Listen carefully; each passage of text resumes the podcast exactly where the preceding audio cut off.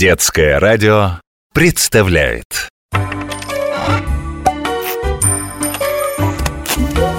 Необыкновенные истории обычных вещей. Давай побыстрее умывайся и садись за стол.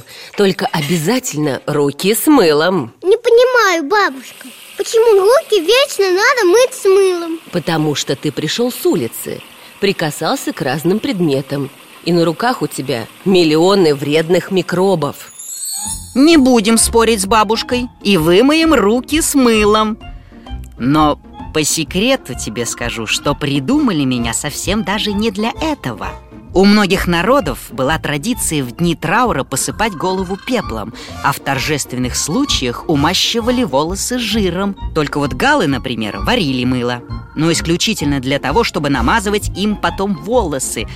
Так считалось красивее. Древний Рим мыло тоже знал, но умываться там предпочитали глиной.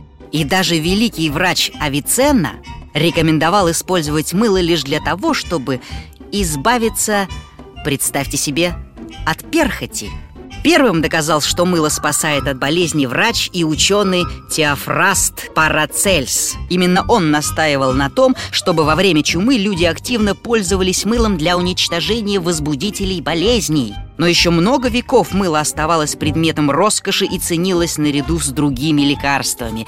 И даже зажиточные люди не могли себе позволить стирать им белье.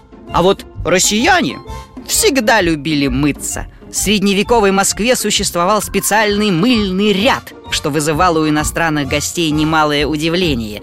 Европа тогда считала мытье очень вредным для здоровья, и европейцы удивлялись, как русские после таких мыльных процедур вообще живы. Ты вот сейчас уронил мыло в ванную и долго кусочек в воде вылавливал.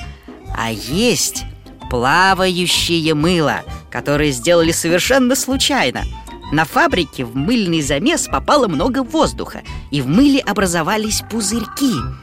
Всю партию хотели выкинуть, но кто-то взял кусок бракованного мыла домой и вот так же в ванной обнаружил, что оно плавает. Все, заканчивай шалить.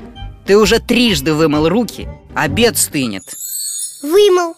Видишь, какие чистые Молодец И никакие бактерии нам теперь не страшны Необыкновенные истории обычных вещей –